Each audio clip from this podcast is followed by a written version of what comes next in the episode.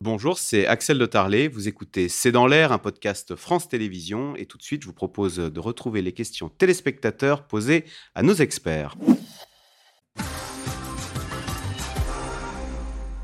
Alors, André dans le Haut-Rhin, euh, Rachel Binas, les églises sont vides et le stade de Marseille est plein à craquer.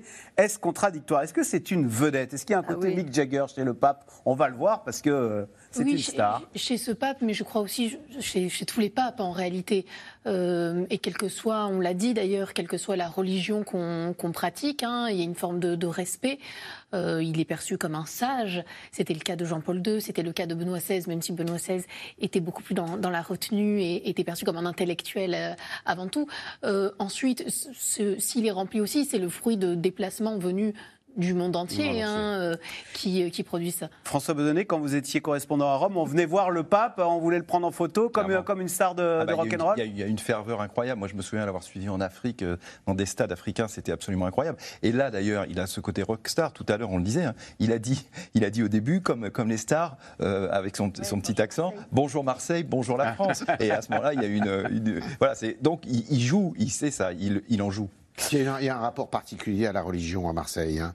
parce que euh, tout le monde se mélange en fait. hein. Il y a, on, on aime la ferveur à Marseille. Euh, L'OM, euh, c'est c'est quasiment une deuxième religion, hein, pardon, mais pour euh, ceux qui nous écoutent, mais euh, le football c'est une, deuxième religion. Il y a la, la ferveur populaire, c'est quelque chose qui est particulier à Marseille. hein. Pourquoi le président de la République s'est-il rendu à, la- à Marseille pour assister à la messe du pape? Est-ce qu'il aurait pu ne pas y aller? Oui. Ah oui, il aurait pu très bien tourner le dos, mais là, on aura, alors il y aurait eu une autre polémique d'une autre nature, en disant ben, pourquoi le, le, le- le- comment le président de la République n'honore pas la présence du pape? Enfin, vous voyez, de toute manière, on n'en sort pas en France hein, de ça. C'est- en permanence. Ce qui est important et ce qu'il faut retenir, le saura-t-on un jour, c'est ce Il n'est le- pas pratiquant, hein, euh, Emmanuel non, Macron. non, non, il, le est dit lui-même. hein. il Il, est baptisé, baptisé, mais il il s'est fait pas- baptiser à 12 ans. Tout à fait. Mais il issu d'une famille athée, mais, il n'est pas, pratiquant. Ce qui sera intéressant, c'est de savoir ce que le pape et le président de la République se sont dit pendant la demi-heure où ils ont conversé ensemble au Pharo. Mais ce qui est important aussi, c'est le discours politique qui a été délivré par le pape. Euh, dont Rachel parlait tout à l'heure, euh, préalablement, euh, à la messe et au rendez-vous avec le, avec le président. Oui, le Rachel dernier président de la République en fonction en France, je crois que c'est Valéry Giscard d'Estaing, le 30 mai 1980, à avoir assisté à une messe. Nicolas. Sarkozy, papal, merci. Nicolas Sarkozy ne l'a pas fait. Jacques Chirac l'a fait, mais il n'était plus en Plus fonction. président. Euh, mais euh, c'est quelque chose qui, qui s'est déjà pratiqué. Alain Girard, euh, Alain dans le Gard, Ève Roger. La droite critique et la gauche applaudit. Que comprendre? C'est ce qu'on se dit. Ah, hein. ça, Il déroute, disiez, hein, il est à front C'est renversé. c'est un, contre-pied, c'est-à-dire que la droite aime le pape parce qu'il est, le, le- parce qu'il est catholique, et que c'est le premier des catholiques, mais la droite n'aime pas trop le pape quand la droite est un peu à droite, et parce que il dit accueillir tous les migrants euh, sans condition. Jean-Luc Mélenchon est allé à Marseille pour souhaiter la bienvenue au pape. Alors Jean-Luc Mélenchon, il, termine, dit, euh, oui, oui, Jean-Luc Mélenchon, il, il, il Ancien doit, sénateur de Marseille, quand Oui, même. hein. il, Ouais. il doit, il- comme Mathilde Panot, il se félicite du discours d'ouverture euh, par rapport aux migrants, mais là, il a plutôt attaqué Emmanuel Macron que le pape lui-même en disant il n'y a pas aucun, aucun président ne, ne doit être dans, un- dans une cérémonie Au nom de religieuse. la séparation de l'Église et de l'État. Voilà. Enfin, de sa lecture de la séparation de l'Église et de l'État. Alain, dans le Val-de-Marne, notre président sera-t-il plus sensible aux voix des urnes ou à la voix du pape. Est-ce que ça peut l'influencer quand En, même? en tout cas, les, les deux hommes se- s'entendent très très bien.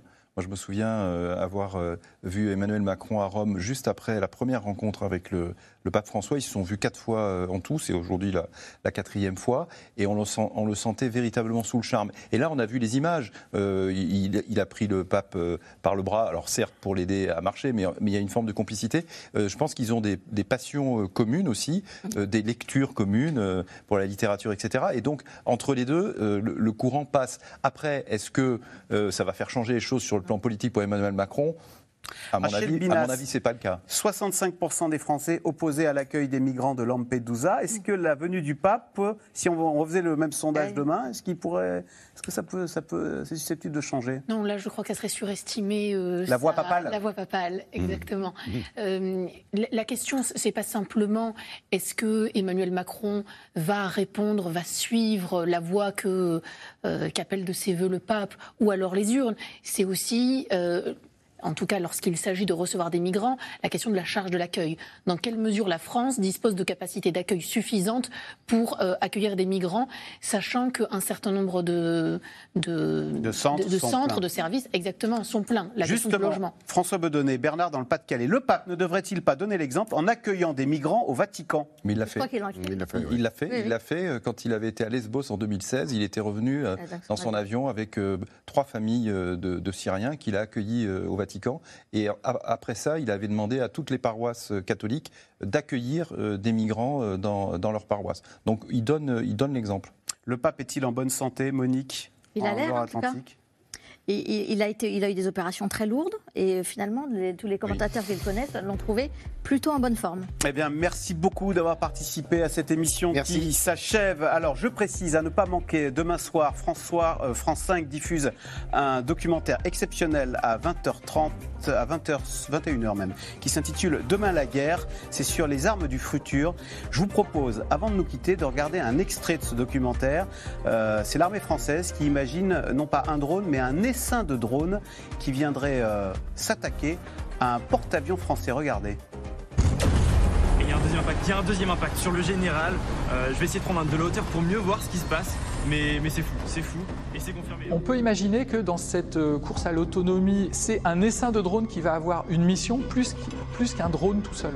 On peut tout à fait imaginer un opérateur qui peut piloter non pas un drone, mais 1000 drones en même temps. Voilà, demain soir, 21h sur France 5, ce sera suivi d'un débat avec Caroline Roux. Vous restez sur France 5 à suivre. C'est l'hebdo. Bonne soirée sur France 5.